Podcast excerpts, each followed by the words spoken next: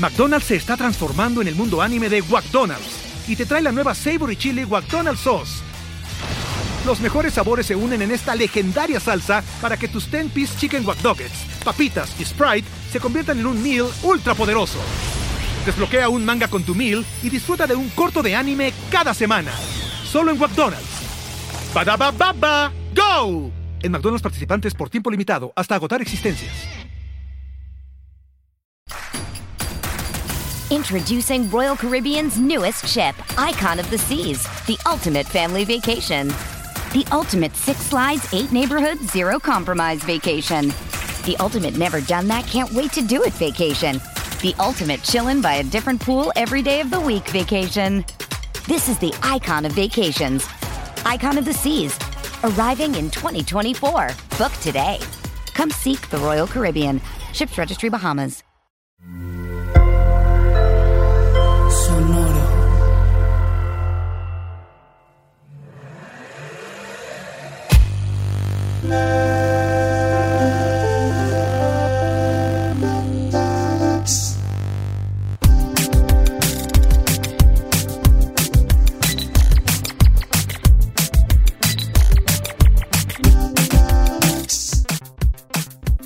Todas y todos. Hola, ¿cómo están? Yo estoy bien. Y tú me estabas platicando de tu adicción con algo. Güey, tengo un nuevo problemita. Pero ya lo he hablado, o sea, sé que el primer paso es admitirlo. Y ya lo he hablado en Voy con Leos en Convoy, lo he hablado con mis amigas, todas me ven feo porque es como de ¿por qué, por qué tienes esta adicción? Según yo tiene que ver con que tengo 39 años y no se esperaban esto ahora, pero siempre lo he sido y, y hasta ahora estoy como realmente explorando mi potencial de yonki. De yonki del videojuego. Del videojuego como tal. Pero de uno particular, ¿no? Sí, creo que el potencial de una adicción más, más amplia existe, pero en este momento mi, mi, mi heroína videojueguil es Legend of Zelda Breath of the Wild, que es el Zelda de Nintendo Switch, que es una consola que tengo desde mi cumpleaños en agosto que recibí como regalo, cosa que fue el mejor regalo que me pudieron hacer con Zelda. Ahí ya hay una pista de tu adicción. O sea, a mí no me regalarían una consola, no me regalan una consola desde que tengo 12 años. No, bueno, claro. La cosa es que yo estaba hablando mucho de esa consola porque cuando más llegó la pandemia fue de güey, ya me voy a regalar yo de cumpleaños un Nintendo porque siento que el Nintendo Switch además podemos jugarlo en equipo, está bien divertido, tiene unos juegos increíbles, está Zelda. Y entonces así se tomó nota de mi quiero un Nintendo, quiero un Nintendo, quiero un Nintendo y se me dio un Nintendo. Pero además, justo hubo tan buena asesoría que el, el videojuego que incluía mi Nintendo regalo era Zelda. Entonces fue como de, este es el mejor día de mi vida. y he pasado momentos de como siete horas seguidas, un fin de semana que fue como de, hoy me lo voy a dar. Un sábado me senté como a las dos de la tarde, o no, como a las cuatro de la tarde, y a las once de la noche o más tarde, fue como de, no, ya. Sí, ya me ardían los ojos, porque además no parpadeaba, no me había puesto los lentes, no, un desastre. Esas siete horas pegado a la consola sí es un problemita, Leonora. Pero, pero solo lo he hecho esa vez, no lo he vuelto a hacer. O sea, no me he permitido otros, otros de esos como grandes momentos, porque fue como, no, bueno, ya. Pero sí, o sea, sí me encuentro a mí misma pensando más en Zelda de lo que debería. O sea, de repente tengo la rola pegada, de repente es como, güey, ese templo no lo he podido sacar. O sea, como que me viene a la mente. Es como, no, no, ya, a ver, concentración. Pero sí, sí hay una parte, o sea, tengo tiempo libre y en vez de ver tele, que era lo que hacía antes, como ver series, me agarro mi Zelda y me juego un rato. O sea, sí, sí está tremendo. Esto se me está revelando, así como a ti se te revelan cosas ocultas, entre comillas, de mí, como que me gusta la biogeografía. Ocultísima. Todo este tiempo me lo ocultaste. Esto sí es una revelación. O sea, que tengas un problemita con el videojuego con Zelda. Ok. Es, eso, esa parte sí, pero sabes que me reunía con mis amigos a jugar videojuegos. O sea, conoces. Yo he jugado contigo. No es nuevo. De hecho, yo creo que la última vez que jugué algún videojuego fue contigo hace ya muchísimos años en realidad. Bueno, pero, pero, pero sabías, tengo consolas. O sea, sí, sí. Sí. Este mandana que se trata de videojuegos, no por el problemita de Leonora, que real, o sea, hace 10 minutos yo no lo sabía. Además, yo no sugerí este tema, cosa que fue como de, mm, mira qué casualidad más afortunada, tengo mucho que aportar. Para salir del closet de mi adicción. No, nos lo han sugerido varias personas em, y yo hace poquito vi una serie en Netflix de videojuegos que no me acuerdo cómo se llama, una serie documental que está buenísima. Ay, me han, me han recomendado mucho también. Es muy, muy buena. No pensé, me sorprendió. No pensé que fuera a ser tan buena. Sí, no, no pareciera, pero lo es. Es lo que dicen todos. Y que además explora mucho un montón de cosas de videojuegos, no nada más de este es Mario Bros. Él brinca, mira cómo brinca, sino que sí se habla mucho del contexto en el que se hicieron, ¿no? O sea, como que está muy completa. Y además es como, claro, como a nunca nadie se le, o sea, en el momento en el que a alguien se le ocurrió hacer esto, cambia todo, ¿no? Claro, Entonces sí está muy chida. Pero bueno, los videojuegos. los amo. Eso es todo el Mandarax. Gracias por escuchar y a los Patreons. Vámonos a jugar Zelda. Vamos a, puedo usar esta hora para avanzar un poquito más en mi celda. A ver, los videojuegos, así como Leonora juega videojuegos, hay muchísima gente alrededor del mundo que lo hace y desde hace décadas. Hoy en día, la industria de los videojuegos es una industria global que gana más o menos como 100 mil millones de dólares al año. Muchos de los cuales he contribuido yo recientemente. México es el país de Latinoamérica que juega, que consume más videojuegos y uno de los primeros 15 países del mundo que consume más videojuegos. Se calcula que hay casi 69 millones de personas mexicanas jugando videojuegos. Casi todos de estas personas lo hacen en sus celulares. Es real que a lo largo de las muchas décadas que los videojuegos han estado con nosotros, ha ido cambiando mucho la manera en la que los consumimos. O sea, empezó como en versión maquinitas, a consolas caseras, a consolas portátiles, a teléfonos móviles y también se ha hecho una gran industria de videojuegos en la computadora, que es de los lugares donde más se ha desarrollado la potencialidad del videojuego y que además ha ayudado a empujar mucho la tecnología de la, de la computación. O sea, las computadoras han también crecido como de la mano de los videojuegos y viceversa. Ahora, la historia de los videojuegos, mm, mucho pensamos que es de los ochentas, pero en realidad es más antigua. El primer juego que se podría más o menos considerar videojuego, o sea, como una máquina en la que jugabas cosas, fue en 1940 en, en una, no, lo hizo un gringo, un científico. Este juego fue jugado por 50 mil personas, que pues en realidad es poquito, pero en ese tiempo tal vez no. En una, en una máquina como una computadora, se jugaba contra la computadora y la computadora ganaba casi todo el tiempo. Después, en 1967, emergió una cosa que era ya como para, para uso comercial en las casas, ¿no? Para, para uso doméstico, que se llamaba el brown box, la caja eh, café, que era, se conectaba a la televisión, o sea, era un aparato que se conectaba a la televisión y permitía que dos jugadores jugaran entre sí. Eso fue como el principio ya de las consolas como el Nintendo. Pero luego se puso mucho mejor en los 70 porque llegó la era del arcade, de las maquinitas. Y en el 75 además se, se salió al mercado el primer microprocesador del mundo, que era el Intel 4004, que tenía 640 bytes de memoria, pero que eso era muchísimo en el momento y tuvo un efecto brutal en el desarrollo y posibilidades del juego de más de un jugador al mismo tiempo.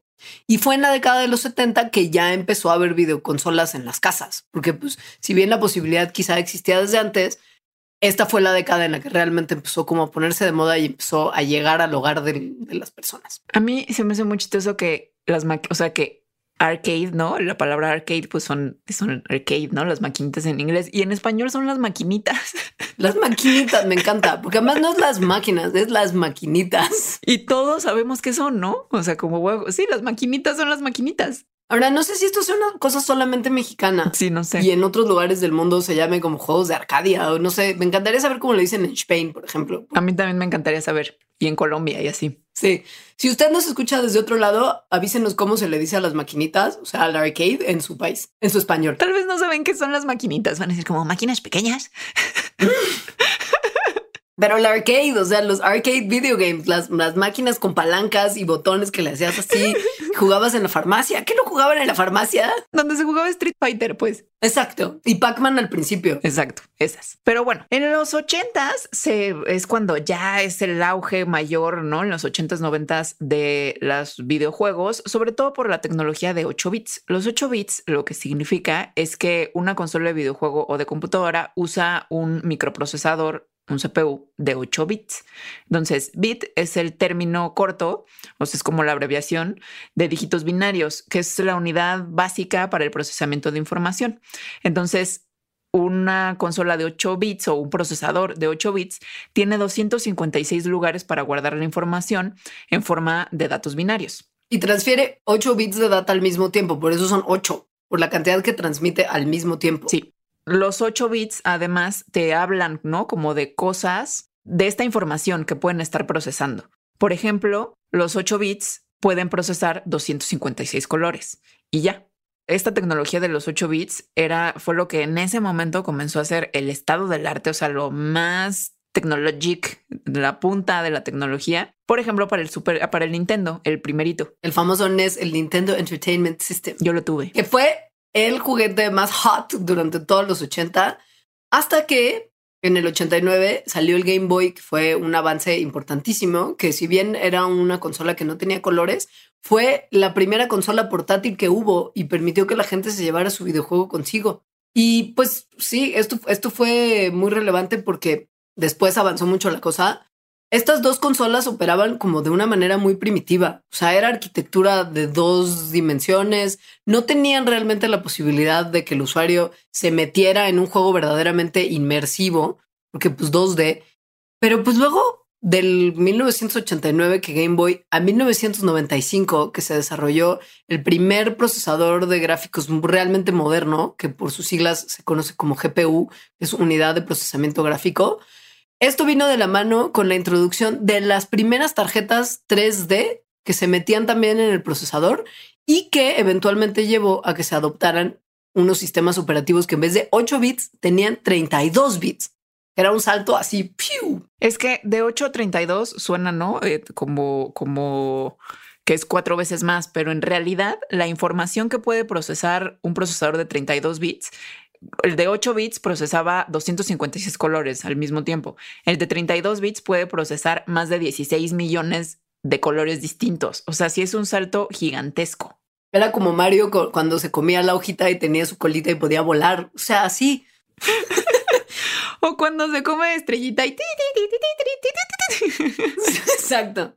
Cuando se, le aumentaba además este procesador algo que se conocía como el canal alfa, que era como una añadidura que permitía más procesamiento todavía de color, se podía meter de 16 millones a 4200 millones de combinaciones de colores, que ahí sí ya era como, no, no, o sea, la diferencia entre eso y un NES sí. era una locura. Además, cuando se introduce este GPU, la unidad de procesamiento gráfica, se dedicaba completamente el GPU, el GPU, a la parte gráfica, lo cual hacía que el CPU, que también tienen las consolas, o sea, la unidad de, procesamiento computacional, pudiera ya quitarse como de ese problema, ¿no? Del problema de procesar gráficos, lo cual hizo que el CPU, eh, bueno, aunado además de que en esta época los CPUs empezaban a tener velocidades mucho mayores de las que tenían antes, se revolucionara pues completamente los videojuegos. Y pues cuando le empezaron a meter más 3D, además de las posibilidades de colores, ya se podían crear personajes en tercera dimensión, fondos en tercera dimensión que no nada más fueran planos, y empezó a tener como un cierto sentido y una relevancia mayor el diseño del juego. Empezó a convertirse en algo casi que artístico, porque podías meter texturas, colores, sombras, patrones como muy intricados, y entraron ahí ya las gráficas que pueden describirse como inmersivas. Y pues puta, cuando llegó, perdón, cuando llegó el LAN y la conexión al Internet como tal, todo eso que ha ido creciendo conforme las computadoras se han ido volviendo cada vez más poderosas, permite que encima de toda esta experiencia inmersiva de colores, texturas y mundos pachecos, puedas compartirlo con más gente alrededor del Internet. O sea, todo esto está muchísimo mejor contado en ese documental de, en esa serie documental de Netflix. De verdad, véanla.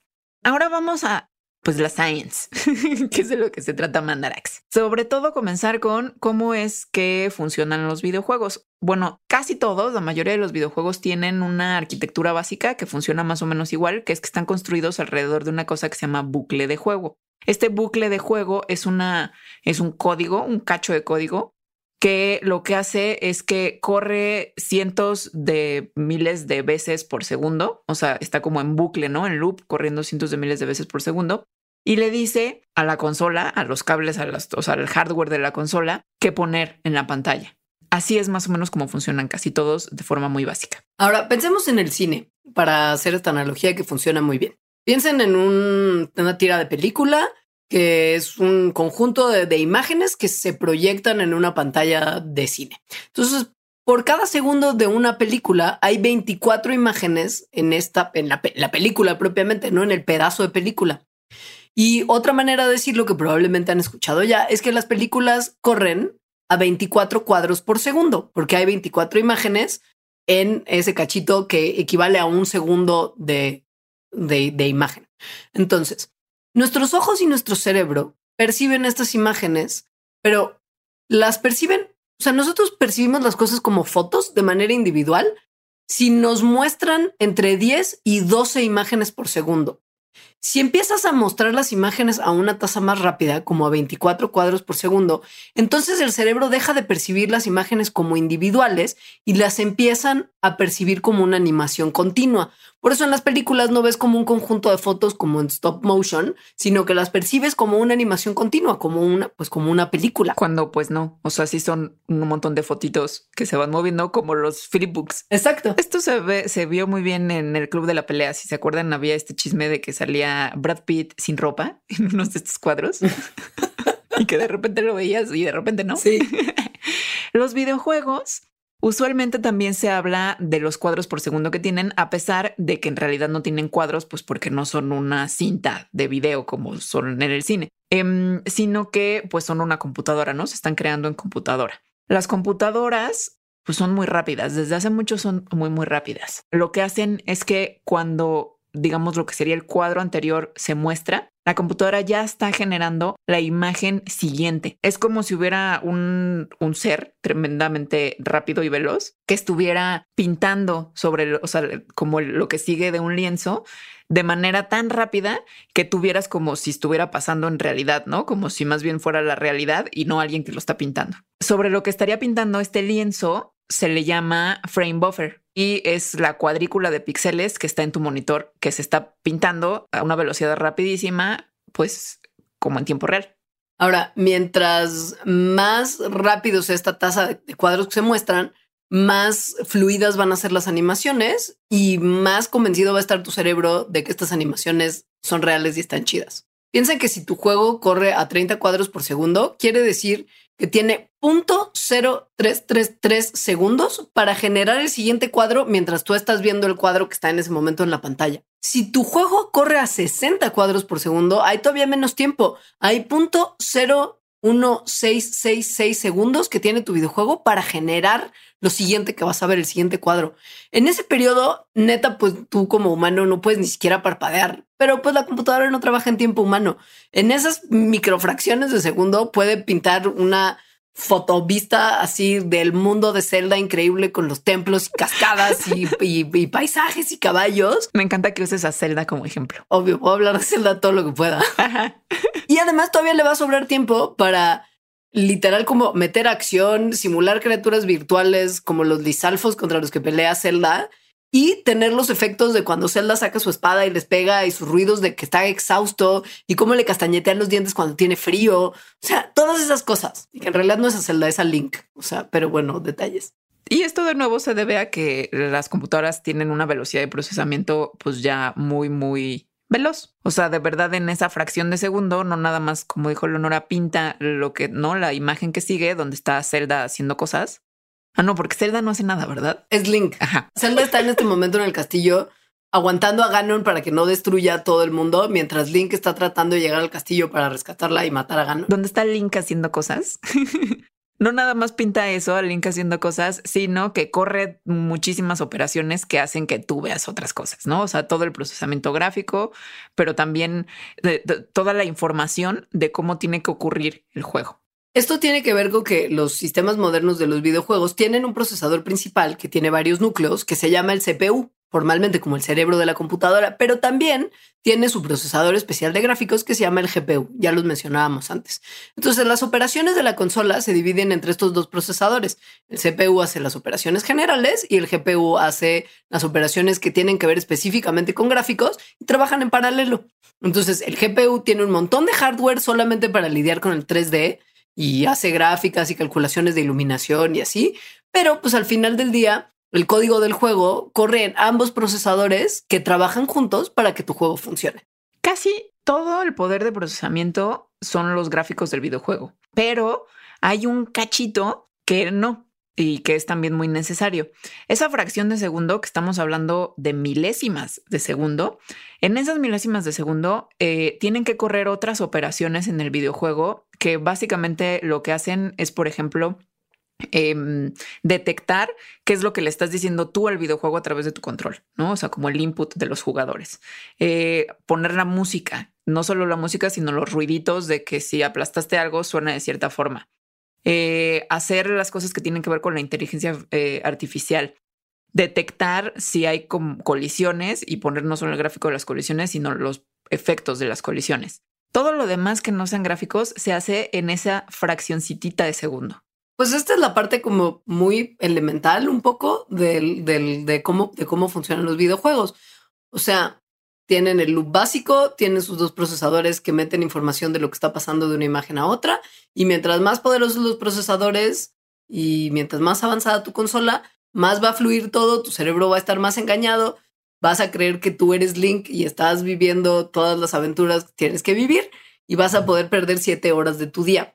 Pero no es solamente el diseño de la computadora y el diseño del programa y el código, como los, como los fierros que permiten que la consola exista y todo el trabajo de programación que va detrás, lo que hace que los videojuegos sean tan increíbles, porque hay mucha participación de muchas disciplinas científicas, fuera nada más de las ciencias computacionales y la programación, que se involucran en tener un videojuego chido. Aunque son las más. Aunque son los más. Pues sí, porque obvio, porque pues lo que necesitas al final del día es tu loop que va actualizando lo que vas metiendo tú como jugador, que va actualizando el mundo en el que el jugador se va moviendo y que le dice a las gráficas qué gráficas tiene que sacar. O sea, sí es lo más importante. Aunque, como veremos más adelante, hay mucho de psicología, porque aunque el juego esté increíblemente bien hecho gráficamente, si es una cosa aburrida, a nadie le va a gustar. Claro. Los videojuegos también tienen algunas otras ciencias involucradas, por ejemplo, la física. La física es una de las ciencias que más le meten a los videojuegos porque, por ejemplo, imagínense que están jugando el FIFA y patean una pelota. El patear esa pelota, si se patea en la vida real, pues hay fuerzas físicas que intervienen en esa patada y en el movimiento de la pelota. La programación de un videojuego tiene que tomar en cuenta esas leyes físicas que existen en el mundo real para que parezcan reales en el videojuego también. Esto se llama como física del juego. Y lo que es es introducir todas las leyes de la física que conocemos en una simulación que bueno, que finalmente se va a ver como en un gráfico de 3D en la computadora, de manera que las cosas en el videojuego parezcan realistas, ¿no? Nos parezcan realistas. Esto, pues es obviamente una simulación o una aproximación pues más o menos cercana de lo que ocurre en la física real. Además, hay muchas ocasiones en que no queremos que los videojuegos ocurran las cosas que ocurren en el mundo real y ese sería el chiste. Claro. Por ejemplo, que un jugador pueda brincar en el aire, o sea, como que brinca, se agarra la nada y luego vuelve a brincar, pues eso no pasa en la vida real. Y eso, en la programación de videojuego, se tiene entonces que cambiar los parámetros físicos que le metieron pues a ese mundo para que en ciertos casos no se cumpla la ley de la gravedad, por ejemplo. Esto pasa por varias razones, de las cuales la primera es porque es divertido. O sea, si fuera todo como literal respondiendo a las leyes de la física, no sería tan chistoso. Por ejemplo, si jugaras Grand Theft Auto y los coches se comportaran como los coches se comportan en la realidad, no sería, no tendría ni la mitad de onda, porque pues los choques, la aceleración, cómo frenas, cómo das las vueltas, no, no ocurre en la vida real. Sería como súper aburrido. Por ejemplo, también el tema de la gravedad, lo que mencionabas de los saltos, que es una cosa que ocurre mucho, por ejemplo, en Super Smash Brothers. Es bien padre jugar con la gravedad. O sea, brincar súper alto, poder brincar de la nada dos veces. Si son juegos como videojuegos del espacio, está increíble que no se responda a cómo ocurriría realmente un viaje espacial y puedas como tú salir volando al espacio porque yo lo da igual. Pero bueno, los que sí tratan de mantenerse lo más apegados a la realidad en términos de física posible son los juegos de deportes, que además cada vez se van haciendo más realistas y de repente por eso son súper difíciles de jugar. Hay otra razón por la cual no se cumplan siempre las leyes exactas de la física en los videojuegos, además de que pues, es más divertido si no se cumplen, que tiene que ver con el proceso de programación y con el poder de las computadoras. Em, e, es como no, o más bien como si piensas así, física real la pones en una computadora, pues eh, eh, programo todo el mundo real en mi, videojuego. Pero no es así, sino que los videojuegos necesitan todo el tiempo que se les diga qué tienen que hacer. Entonces no es que estén procesando como ecuaciones de física súper avanzada en loop que esté resolviendo entonces todas las variables que ocurrirían en cada situación, sino que para que esto se simplifique y la programación y el poder de computadora que exige el videojuego pues sea menor, lo que se hace es que se ponen ecuaciones simplificadas de lo que ocurre en la vida real. Por ejemplo, si en un videojuego hay un helicóptero que de repente despega, pues entonces no es que se hayan diseñado las ecuaciones para qué es lo que pasa cuando esto eh, eh, sucede en el mundo real eh, respecto a la gravedad, ¿no? Las ecuaciones que tendrían que, bueno, que ocurren. Sino que más bien en la simulación del juego es mucho más fácil, pensándolo en términos de diseño, que cuando algo está despegando, se, apague la función o la ecuación de la gravedad. O sea, más bien como que deje de existir la gravedad en ese momento así se escriben los códigos, o sea, de la manera que pueda ser más simple posible para la computadora estar corriendo esas ecuaciones. Ahora, hay mucha matemática también y esto no le sorprenderá a nadie porque los programadores usan gráficas, tablas, cálculos súper avanzados para medir la posición de ciertos objetos en un ambiente virtual en tercera dimensión, etcétera. O sea, piensen, por ejemplo, en un juego tan, tan adictivo y a la vez sencillo a simple vista como Angry Birds. O sea, de tener la habilidad de que calcules la trayectoria de un pájaro enojado que vuela alrededor del cielo para estrellarse en donde se tiene que estrellar, hay matemáticas involucradas. También hay matemáticas involucradas en cómo un personaje puede brincar y volver a caer al piso. Sin matemáticas no funcionarían los juegos. No podrías hacer nada de lo que haces porque todas las formas, o sea, desde los juegos más básicos, todas las formas de videojuegos usan algún tipo de matemáticas desde las más simples también hasta las más completas.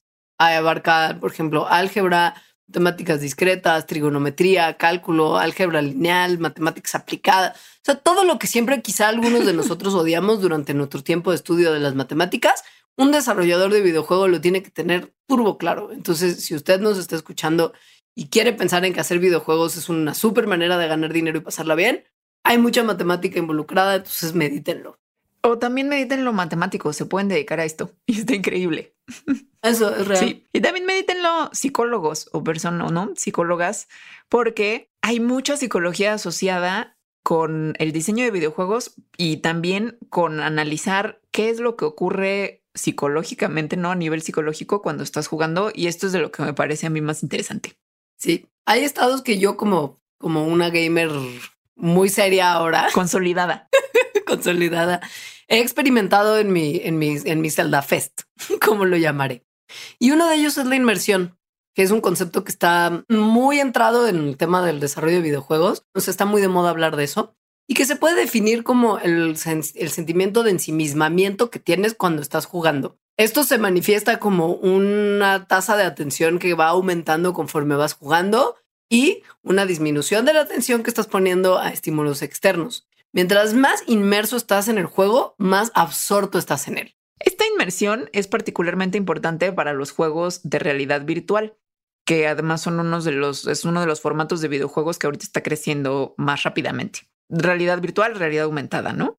La inmersión es importante para asegurar que de verdad el contenido de estos videojuegos provoque que la gente, bueno, provoque que sean atractivos y que la gente se sienta ahí dentro, que pues por eso son realidad virtual y realidad aumentada. Se han usado, se han hecho estudios en donde se usa una cosa que se llama actividad electrodermal, que es una propiedad del cuerpo de causar continua variación en características eléctricas de la piel, es decir, están midiendo eh, características eléctricas de la piel y cómo van variando, así como eh, electrocardiogramas que mm, lo que hacen entonces es determinar la relación entre los estados mentales eh, y el estar jugando, lo cual incluye esta sensación de inmersión. En un estudio de estos a participantes los pusieron a jugar pues, tres videojuegos muy conocidos y, a medirles ¿no? estas cosas de, de electrocardiograma y la actividad electrodermal. Lo que encontraron es que el ritmo cardíaco estaba correlacionado negativamente con la inmersión, lo cual significa que un menor ritmo cardíaco indica que hay mayor inmersión, mayor sensación de inmersión durante el juego. Ha habido muchos más estudios y la realidad es que se ha encontrado midiendo también la variabilidad de las tasas cardíacas que los jugadores experimentamos un aumento en como algún tipo de estimulación fisiológica que se puede medir, medir en cómo va variando nuestro ritmo cardíaco mientras estamos jugando. Cuando logramos completar, por ejemplo, alguna acción como, como muy demandante dentro de un videojuego. O sea, si hay una respuesta física como, como positiva, pues, a este tipo de, de, de, de experiencias de llegar a solucionar algo en el videojuego. Y que no solamente se ha medido esto como, como con cosas de electrodos este, pegaditos al cuerpo, sino que también con cuestionarios mientras están vigilando cómo se mueven tus ojos, ¿no? O sea, la inmersión también se puede medir con cómo tus ojos están, yendo para algún otro lado y cuánto estás clavado viendo solamente a un punto fijo. Y pues obviamente, mientras más inmerso estás, más estás mirando la pantalla sin cambiar la dirección de tus ojos, sin que tu mirada fluctúe. es real, todo esto es real. Sí, todo esto es real. Hay otro estado que, que se llama flow, que es muy bonito, o sea, el fluir. Em, este se usa porque en muchísimas cosas, no nada más para videojuegos. Este flow es este estado que yo creo que todo mundo ha sentido, ya sea jugando videojuegos o haciendo deportes, también es muy común, eh, haciendo alguna actividad que requiere sí un esfuerzo como para lograr una meta mayor, y que sí la puedes lograr, ¿no? O sea, que además esa meta mayor no es como dificilísima y entonces te causa frustración, sino que hay como un reto constante y una recompensa constante que hace entonces que entres en este estado que se siente muy bien, que además no solo se siente muy bien, sino que se sabe que el flow promueve el aprendizaje y el bienestar, la felicidad, la creatividad y bueno, hay TED Talks dedicadas al flow. Es lo que la gente está en, lo, por ejemplo, los grandes CEOs de compañías importantes están recurriendo a actividades como consumir pequeñas microdosis de alucinógenos para alcanzar de manera más sencilla este estado de flow, porque les permite como tener una ultra concentración y en un periodo más pequeño lograr realizar un montón de cosas, porque es como de microdosis te clavas en lo que estás haciendo y pum, como si estuvieras en automático y también se te pasa un montón el tiempo y estás como, como en este estado en el que estás completamente metido en lo que estás haciendo y, y, todo, pues sí, pues como que todo al final fluye. Y en los videojuegos, este estado como óptimo de absorción completa e inmersión en la actividad en la que estás realizando es vital. O sea, es con lo que se define que estás teniendo como un buen involucramiento y estás teniendo una experiencia positiva en el contexto del gaming. Cuando estás sintiendo flow, estás metidísimo en lo que estás haciendo y, y le estás pasando increíble y es cuando se te va un poquito el patín del tiempo y son las 10 de la noche y no les has dado de comer a los gatos. ¿Qué sé yo? Es un ejemplo. que justo no nada más es estar como súper concentrado en lo que estás haciendo, sino que de verdad te la estás pasando bien. Así se caracteriza el flow. O sea, te estás divirtiendo, estás haciendo una experiencia disfrutable. Y esto, el, el, lograr el flow en los videojuegos es algo que tienen en cuenta los diseñadores de videojuegos. Es decir, explícitamente quieren que la gente se la pase así. Los juegos, los videojuegos, se ha visto que son muy particularmente muy buenos en lograr este estado, o sea, en este estado como de enganchar a la gente y motivarlas a que sigan jugando y jugando y no darle de comer a los gatos. Es un ejemplo. Sí, no importa la edad, o sea, esto se ha visto eh, en personas de todas las edades y de todos los géneros. Es lo que hace que los jugadores de videojuegos, eso no, pasen muchísimo tiempo y se olviden de, del paso del tiempo tal cual coloquialmente y además en la psicología se le llama también como estar en la zona. Y de hecho hay libros, ¿no? Como de In the Zone.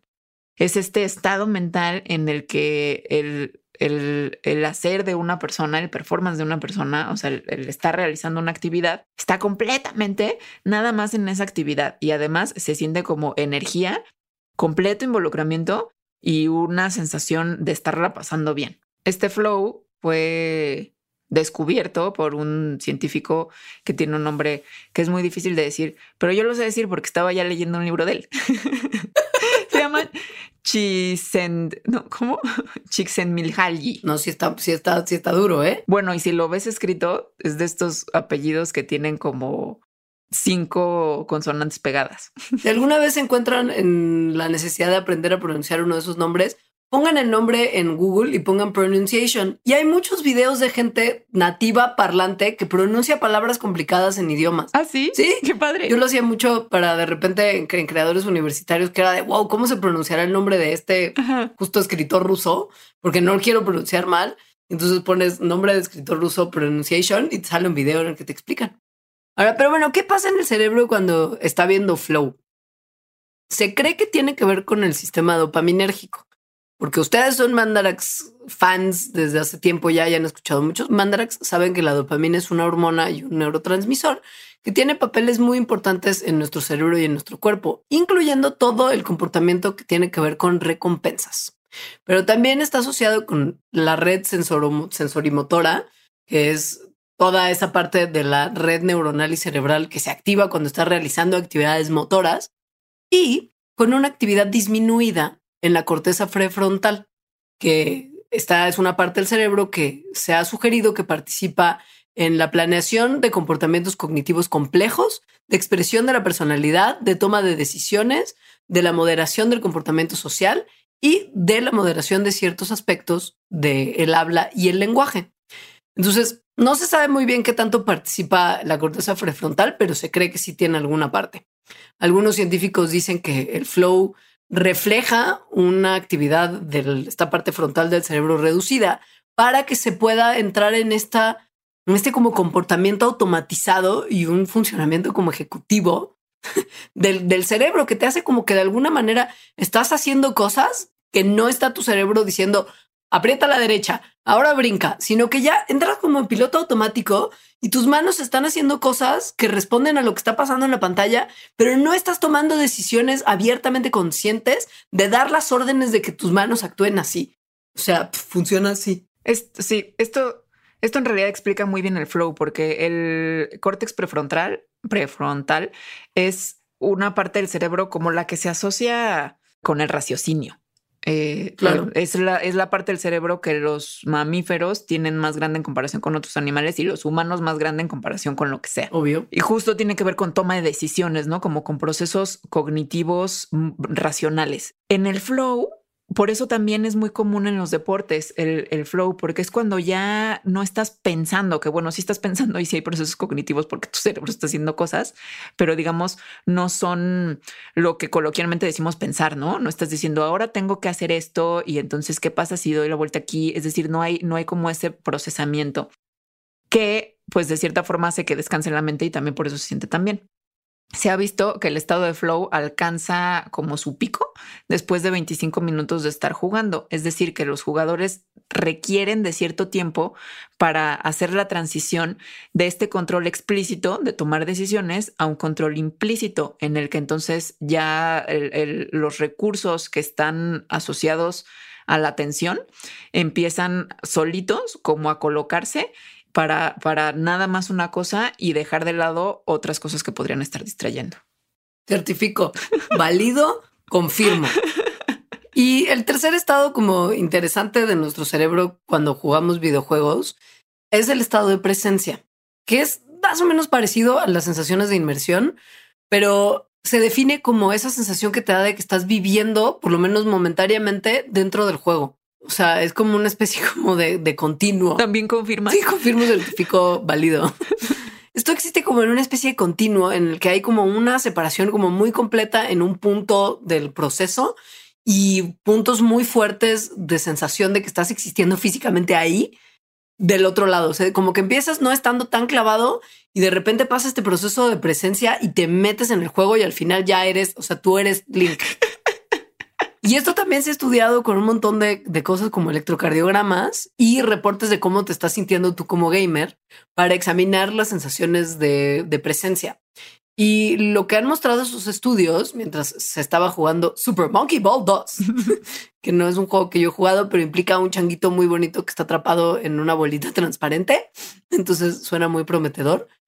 Y se ha encontrado una asociación entre una actividad que también se mide en el flow, que es la actividad cigomática del cigomático mayor, que es un músculo facial. Es como el que está abajo de los pómulos. Digo, lo pueden googlear, pero es un músculo de la cara. Bueno, hay mucha actividad entre esto y las sensaciones de presencia y que logres terminar como como de manera exitosa el, el juego. O sea, tu, tu, cara está respondiendo de alguna manera a cómo estás centrado y, y, al éxito que estás teniendo al final del, del proceso en tu desempeño del juego. Y mientras más presente te sientes cuando estás jugando, más satisfactoria y placentera es tu experiencia en el videojuego. Certifico válido, compruebo. Estos, estos tres están muy padres en realidad. O sea, los tres, los tres no es una cosa nada más como de me abstraigo y estoy en otra cosa, sino tienen que ver realmente con una sensación de bienestar, la inmersión al flow y la presencia. Lo cual tiene que ver la sensación de bienestar con que tal vez los videojuegos, cualquier cosa que te cause bienestar, supongo, bueno, actividad, eh, o estos estados mentales que promueven el aprendizaje, por ejemplo, la felicidad también, o sea, este Csikszentmihalyi, el, el, el croata, tiene libros sobre la felicidad, por ejemplo, y libros sobre cómo el flow promueve y cómo hacerle tú para aprender a estar en flow y ser más creativo para negocios, obviamente, ¿no? Pero bueno, entonces, si los videojuegos están promoviendo estos estados mentales, pues en realidad lo que podríamos decir que están logrando es que el cerebro se haga pues mejor de cierta forma, o sea, que tenga como más punch. Esto fue lo que se preguntaron unas personas a finales de los 90 que, eh, que en realidad estaban estudiando otra cosa. Era en la Universidad de Rochester y lo que estaban haciendo en estos momentos a finales de los 90 se pensaba o no se sabía más bien que los cerebros adultos podrían crecer neuronas nuevas. De hecho, yo me acuerdo, ¿no? Seguro muchos que, nacimos, ¿no? que nacimos en los ochentas te decían, si te pegas en la cabeza se te mueren neuronas y ya nunca se te van a regenerar. Real certifico válido. Eh, porque las neuronas, y esto estaba en los libros de texto, las neuronas son las únicas células del cuerpo que ya no se siguen reproduciendo. Naces con unas y, bueno, y, de chiquito eh, se reproducen y luego ya no. Entonces, estas personas a finales de los 90 estaban estudiando si eso era realmente cierto, o sea, si los cerebros adultos podían o no podían crecer nuevas neuronas y si podían también como recablearse de forma diferente en respuesta a nuevas experiencias. Todo esto se conoce como neuroplasticidad. Eh, como parte de esa investigación, uno de los investigadores lo que usó fue un test, una prueba psicológica en computadora para eh, probar que, también una persona podía buscar en la computadora una figura geométrica en particular en una escena que tenía muchas cosas. Puso ese test a sí mismo y algunos amigos suyos y resulta que todos sacaron como los máximos eh, puntajes en esto, lo cual era muy raro porque en toda la demás gente en la que habían hecho esto, pues los resultados eran pues más bien promedio, ¿no? No todo mundo sacaba estos resultados perfectos empezaron a investigar por qué había pasado y lo que pasa es que este investigador y esos amigos que salieron perfectos habían jugado videojuegos unas 10 horas a la semana antes de hacer la prueba porque les gustaba, ¿no? O sea, no porque sabían que iban a hacer la prueba. Claro. Eso entonces llevó a los investigadores a la pregunta ya no como de las neuronas, sino más bien a enfocarse en los videojuegos. Si jugar videojuegos, aunque no tengas ningún propósito, sino nada más estarlos jugando pues por jugar, sea cual sea el objetivo del videojuego, podría mejorar las habilidades cognitivas y llevó a la investigación en la que se evalúa el impacto de los videojuegos tanto en el cerebro como en el comportamiento. Obvio, antes de que empezaran estos estudios, nunca en ninguna lista de actividades que mejoran la función cerebral que estaban haciendo los científicos para explorar incluía videojuegos, sobre todo estos en los que como que justo no tienes que estar haciendo nada demasiado inteligente, sino nada más estás como matando zombies o cosas así. Y pues bueno, desde ese momento y los últimos 15 años se han establecido por sus investigaciones y las de muchos otros laboratorios que jugar videojuegos de acción sí puede cambiar algunos aspectos de la cognición para mejorarlos. Y lo que han encontrado es que jugar videojuegos aumenta una variedad, como que impulsa alguna, una importante variedad de habilidades cognitivas. Y los individuos que juegan regularmente videojuegos de acción Muestran, por ejemplo, una capacidad mayor de enfocarse en detalles visuales, que puede ser útil para un montón de otras cosas en la vida, como para poner atención realmente a lo que estás leyendo cuando lees los términos y condiciones de una aplicación que bajas, porque todos la leemos. Pero también nos hace más sensibles a contrastes visuales que nos ayudan, por ejemplo, a conducir en condiciones de mal clima. Podemos rotar los objetos mentalmente de una manera más acertada y podemos, por ejemplo, entonces empacar mejor las cosas cuando nos enfrentamos a una maleta chica y un montón de ropa que acomodar. O sea, jugar Tetris sí ayuda a jugar Tetris en la vida real. Sí, totalmente. Y al final del día también nos permite reaccionar mucho mejor a eventos que se están como desarrollando de una manera rápida si jugamos videojuegos regularmente. O sea, nuestros tiempos de reacción muestran que, que justo estos tiempos de reacción van mejorando hasta 10% conforme vamos jugando videojuegos comparado con nuestra capacidad de reacción antes de empezar a jugar videojuegos. También se ha visto que jugar videojuegos al parecer da la habilidad de tomar decisiones correctas bajo presión, porque los videojuegos básicamente se tratan de eso. y esto es una habilidad pues muy importante en, en, la vida, sobre todo en algunas profesiones. No sé si de esto confirmes también, Leonora. Mucho godines, que yo no, yo no necesariamente es mi área laboral, pero totalmente te hace, te hace capaz. Sí, sí es una actividad, o sea, sí, sí, totalmente es un skill que te da. Confirmas. Confirmo certifico válido. También hay estudios que se han clavado en cirujanos, en cirujanos que además son gamers, y estos cirujanos son mejores, o sea, hacen las cirugías más rápido, eh, con la misma precisión que cirujanos que no son gamers. O sea, eficiencia, eficiencia, no solo velocidad, resultados. Así es. Capitalismo, no, no es cierto. Entonces, bueno, pues ahora que se sabe todo eso, los diseñadores de videojuegos y los en, colaboración con científicos han empezado a diseñar videojuegos no violentos que se cree que pueden eventualmente ayudar a personas que han tenido algún tipo de lesión cerebral o que tienen algún déficit cognitivo, porque si se está mejorando nuestra atención y nuestros tiempos de reacción, pues igual y puede funcionar infinitamente mejor para desarrollar ciertas cuestiones cerebrales que todos esos juegos que te venden como de, uh, desarrolla tu cerebro, que son como nada más como ejercicios matemáticos que pues, sí, no te sientes, o sea, puedes hacer todos los sudokus que quieras, pero un par de 200, un par de cientos de horas en Zelda puede funcionar mucho mejor. Cosas se han visto no nada más a nivel de, de, cómo mejoran las habilidades, sino qué pasa en el cerebro tal cual. Entonces se ha visto que regiones involucradas en la atención se vuelven más eficientes en los gamers y requieren menos activación para mantener la atención, es decir, menos recursos eh, cuando están haciendo tareas que son muy demandantes. También se ha visto cómo en los gamers incrementa el tamaño y la eficiencia de las regiones del cerebro que están relacionadas con las habilidades eh, visuales y espaciales. Se ha visto también que mm, hay ciertos tipos de videojuegos que funcionan mejor que otros para desarrollar ciertas habilidades. O sea, por ejemplo, los shooters de primera y tercera persona como Call of Duty, como el Gears of War, etcétera, eh, son los que más se han estudiado para ver cuáles son sus efectos en la cognición.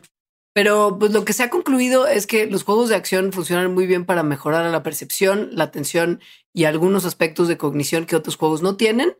Los videojuegos que involucran deportes, por ejemplo, o estrategia en tiempo real o un juego de roles, pueden tener un impacto similar positivo para mejorar los aspectos de cognición que los juegos de acción. O sea, básicamente la conclusión de esto es no importa qué juegues, va a haber algún efecto positivo en la manera en la que tu cerebro funciona a que si no juegas. Ya hasta se me antoja jugar, ¿eh? Nunca he sido muy jugadora de videojuegos. Pues te estoy diciendo, y mira, hay otros efectos positivos que han sido documentados por la ciencia, como los juegos que tienen que ver con, con hacer deportes como boliche o como golf, porque tienes que hacer literal los movimientos que hacen los jugadores verdaderos. Mm, esos me gustan.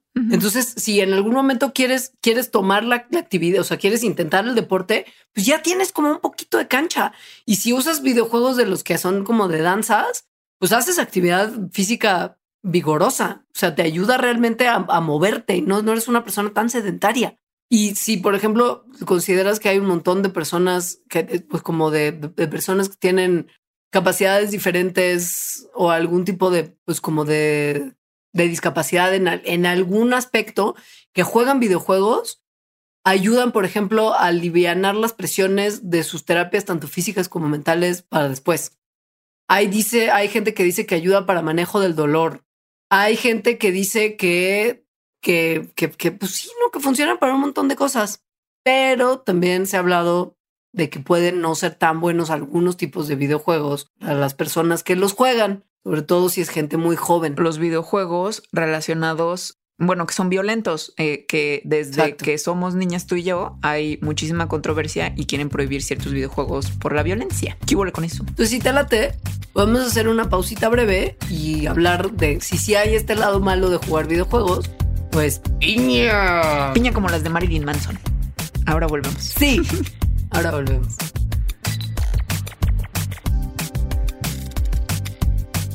Patreon.com Diagonal Mandarax. Suscríbete desde un dólar al mes para acceder a contenido exclusivo, agradecimientos en los programas y beneficios extra muy misteriosos que pronto les compartiremos. Patreon.com Diagonal Mandarax. Antes de continuar con Mandarax y ya entrados en temas de Zelda, queremos recomendarte un podcast más de la familia Sonoro, Random Player, la enciclopedia que todo gamer debe dominar. Personajes, consolas, títulos, compañías y anécdotas del universo de los videojuegos, todo en 5 minutos. Te dejamos con el episodio del Guerrero de la Espada Maestra y volvemos con Mandarax.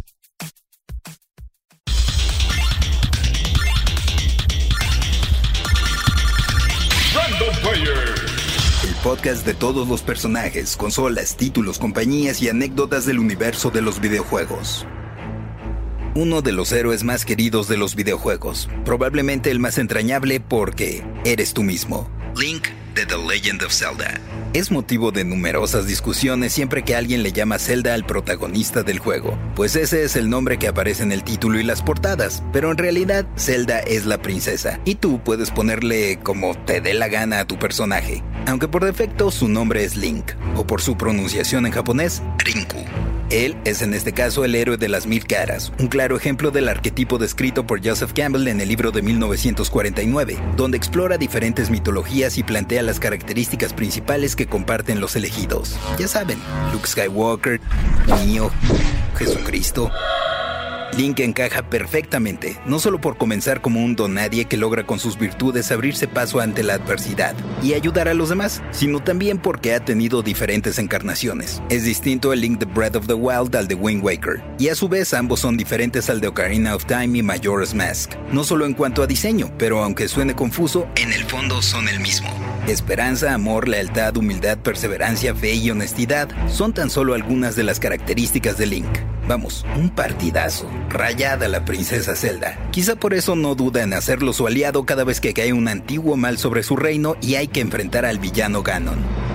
Pero antes de que hubiera personajes, existió la idea, en la mente de un prometedor diseñador japonés llamado Shigeru Miyamoto. Sí, el mismo que creó a Mario y a un montón de personajes emblemáticos de Nintendo. Famicom, la consola de Nintendo equivalente a la que conocimos como NES en América, llevaba un par de años a la venta en Japón, y aprovechando que sería el lanzamiento de un periférico que permitía usar disquetes para guardado, Miyamoto se dio a la tarea de crear un juego nuevo, The Legend of Zelda, que por cierto llegó a América en formato de cartucho, el primero en usar una batería interna para salvar el progreso, y desde entonces en color dorado.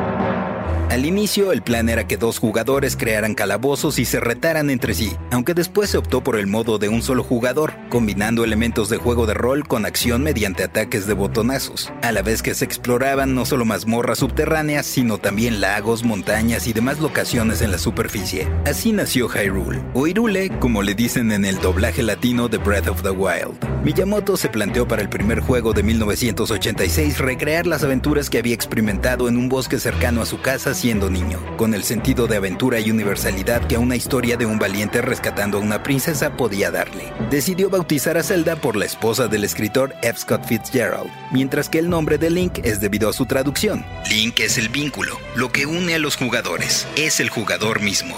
A veces Link es un niño que al llegar a cierta edad es vestido como el héroe de la leyenda para honrar la tradición. Otras ocasiones es un joven de 17 años que estudia en la academia para convertirse en caballero. O bien alguien que despierta luego de 100 años sin ninguna pista de su pasado.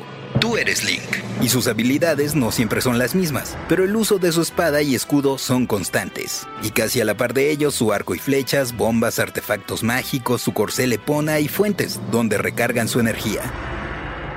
Otro sello inconfundible de la personalidad de los juegos de The Legend of Zelda es la música de Koji Kondo, el mismo genio que ha hecho la banda sonora de los juegos de Mario.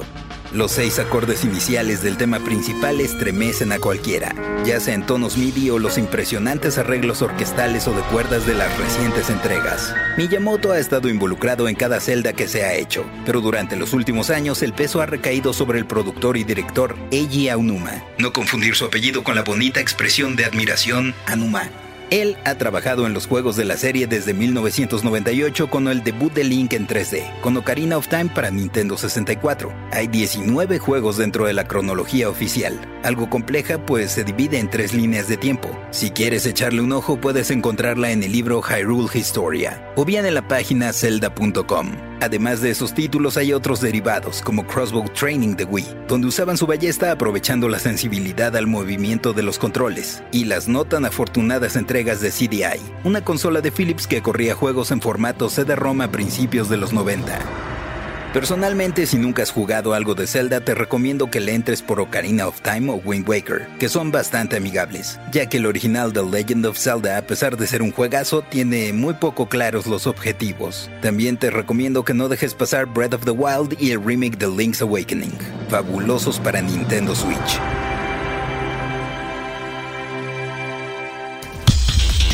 Que el poder, la sabiduría y el valor te acompañen. Yo soy el Paella y esto fue Random Player. Random Player. El podcast de todos los personajes, consolas, títulos, compañías y anécdotas del universo de los videojuegos. Bueno, ahora es real, Alejandra, tengo que confesar que hay ciertas cosas que es interesante estudiar respecto a los videojuegos, que es que tanto ¿Qué tanto estos beneficios? O sea que si jugar siete horas seguidas realmente está muy bien porque acabamos de decir que estás en flow siete horas seguidas. Exacto.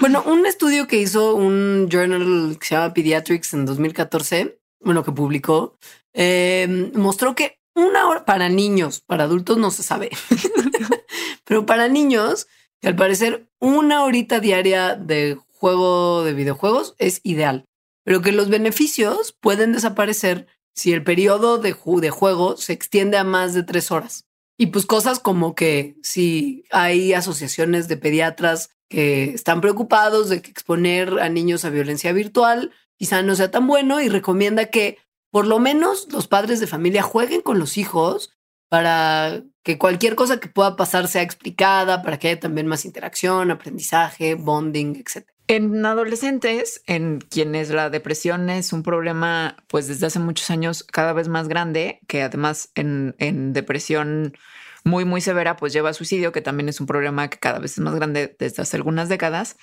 Se ha dicho que probablemente los videojuegos tengan algo que ver, pero en los estudios que se han hecho se ha visto, ¿no? En donde se han seguido adolescentes a lo largo de años, se ha visto que los videojuegos no están relacionados con la depresión, que el uso de redes sociales sí, y un montón, y también la televisión.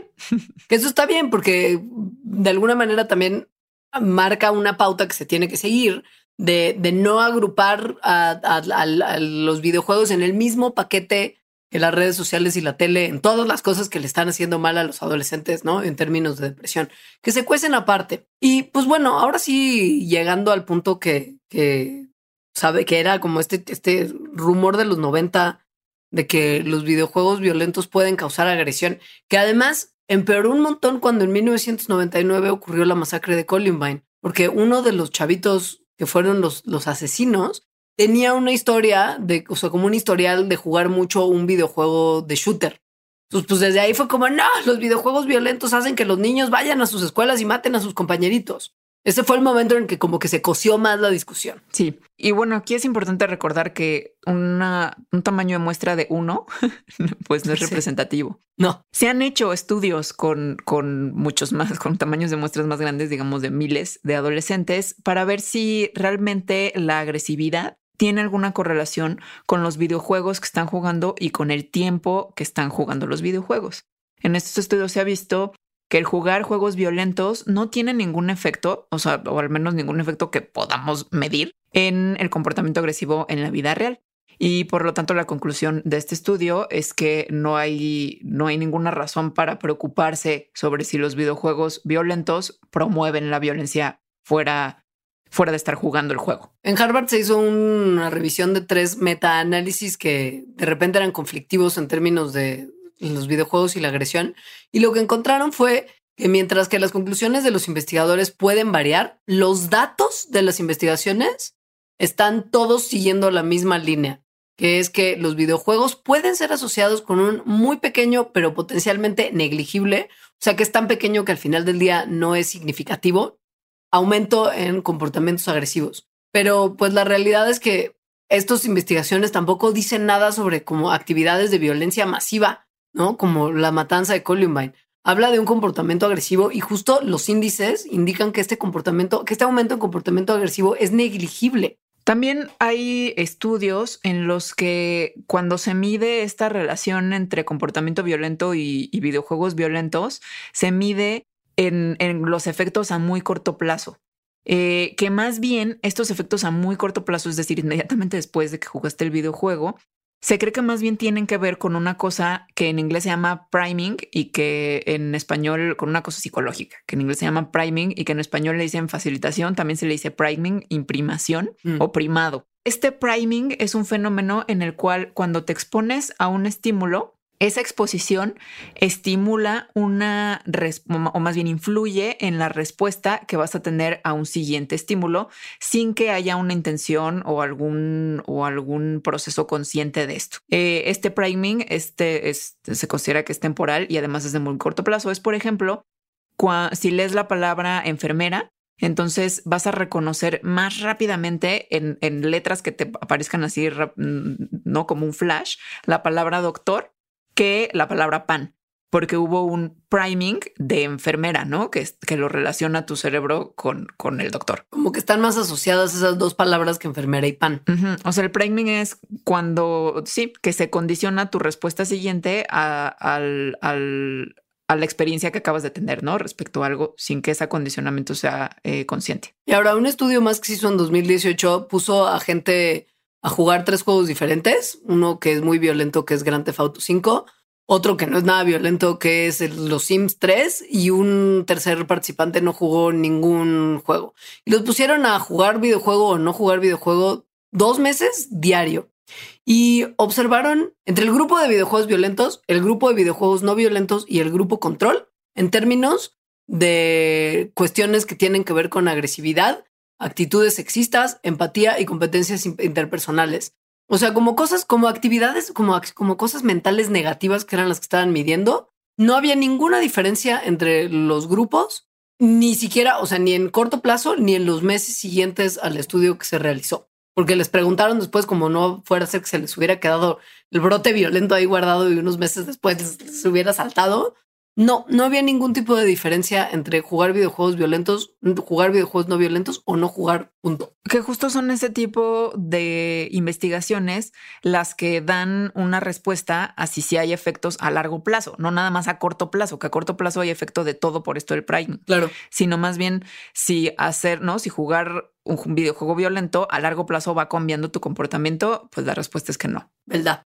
Sin embargo, pues hay otros problemitas que tienen que ver con los videojuegos, que es en lo que yo estoy en este momento trabajando, ¿verdad? trabajando no me queda claro si para erradicarlo o si trabajándolo en el sentido como cultivándolo. Para cultivarlo, así tenerlo bien formado. Y justo es la adicción.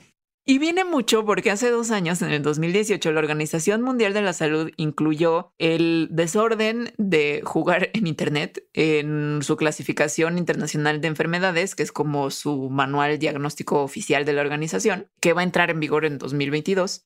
Y ahí, pues básicamente este desorden de, de, estar jugando en Internet, pues lo que está diciendo es que los videojuegos pueden causar adicción y que hay personas que, ya sufren de eso. Ahora, no es nada más así como que juegas un montón de videojuegos y ya tienes un desorden.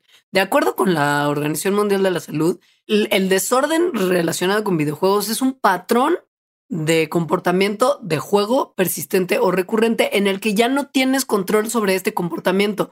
Le das prioridad a jugar sobre otros intereses y actividades, continúas jugando a pesar de tener consecuencias negativas como problemas en tus relaciones familiares, tus vidas sociales, que ya no estás cumpliendo con tus relaciones laborales u otras áreas, que es al final del día lo que también define otro tipo de adicciones. Cualquier adicción en realidad. Exacto. El momento en el que empieza a interferir con tu vida normal y ya no te permite vivirla bien, es que está ya un problema más serio. Pero este es un, es controversial. Es decir, Que, que sí exista o, como clasificar como adicción a los videojuegos como un desorden real, pues lo hizo la Organización Mundial de la Salud, pero sí es controversial. Por ejemplo, la Asociación Psiquiátrica, Psiquiátrica Americana, la famosa APA, que quienes citan cosas con APA es por ellos. Ellos inventaron la forma de citar APA. ¿Es neta? Sí, No sabía. sí, es por, por eso es APA, American Psychiatric Association. Qué lata han dado con eso, ¿eh? Esa historia es bonita porque además es cuando se acababan de conformar y como que la psiquiatría se estaba haciendo como una ciencia, digamos. Ah, Eh, y entonces necesitaban un sistema de poder de- ordenar las ideas que escribían y, y entonces inventaron la cita APA. wow. Sí. Tenía la menor idea. Entonces, bueno, APA, la asociación, no incluye la adicción a videojuegos como un, como, como una, como un desorden en, en el manual que ellos usan, ¿no? Para, para determinar desórdenes. Em, porque dicen que no hay suficiente evidencia para determinar si sí es, ¿no? Como un problema, o sea, como una condición de salud mental y que más bien pues se tiene que seguir investigando. Obviamente en la industria de los videojuegos también se opone a la idea. o sea, la idea de que pueda haber un problemita. Obvio. Les conviene. Pero bueno, lo que dicen es que los, como los científicos que han estudiado este tema, dicen que se necesita más investigación y sobre todo se tiene que analizar lo que puede haber detrás de un juego excesivo. O sea, que probablemente el impulso de estar jugando todo el tiempo no viene del mismo juego, viene de algo detrás, ¿no? Que tiene mucho sentido. Sí, tiene mucho sentido y además creo que está, es casi la discusión de, de las cosas, de todas las cosas que producen adicción, porque al final cualquier cosa te puede producir adicción. Ver a una persona, Claro. pues, o sea, puedes tener una adicción a ver una persona y sería absurdo culpar a la persona, ¿no? Claro, sí, claro. En fin, podríamos seguir hablando de más cosas de videojuegos, pero llevamos una hora hablando non-stop de mi problemita y ahora tengo culpa. No, no es cierto, no tengo ni tantita culpa, ni tantita. ¿Y qué vas a hacer ahorita?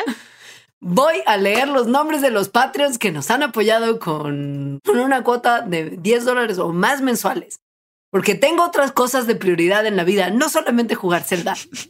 Bueno, los Patreons que nos han aportado mensualmente de 10 dólares o más son Raúl Romero Lara, José Luis Almada, Mariana Barca, Rigoberto Rivera, Sinue Hernández, Emilia Torres, Gonzalo Delgado, Alicia González, Cristian Mitre, Aaron Armando Flores Barroso, Jorge Díaz, Hugo Naín Torres, Pepe Flores, Jesús M. Rueda Becerril, Nora Fernández, Diego, Emma Préstamo, Miguel A. Santiago Vera, Stevie, Catherine Black, Alexis Valeria Rico Rojas, Aldair González Sánchez, Marion Reimers, Arturo Moreno, Luisa Lane, Luis Ches, la mamá de Alita, Fabiola Pasquel, Elisa Ortiz Hernández, Alberto Vera Zavala, Teres Antonio y Sar de Jesús. A ustedes les mandamos un abrazo extra grande, pero a todos nuestros Patreons les mandamos también un corazón de Peña Nieto.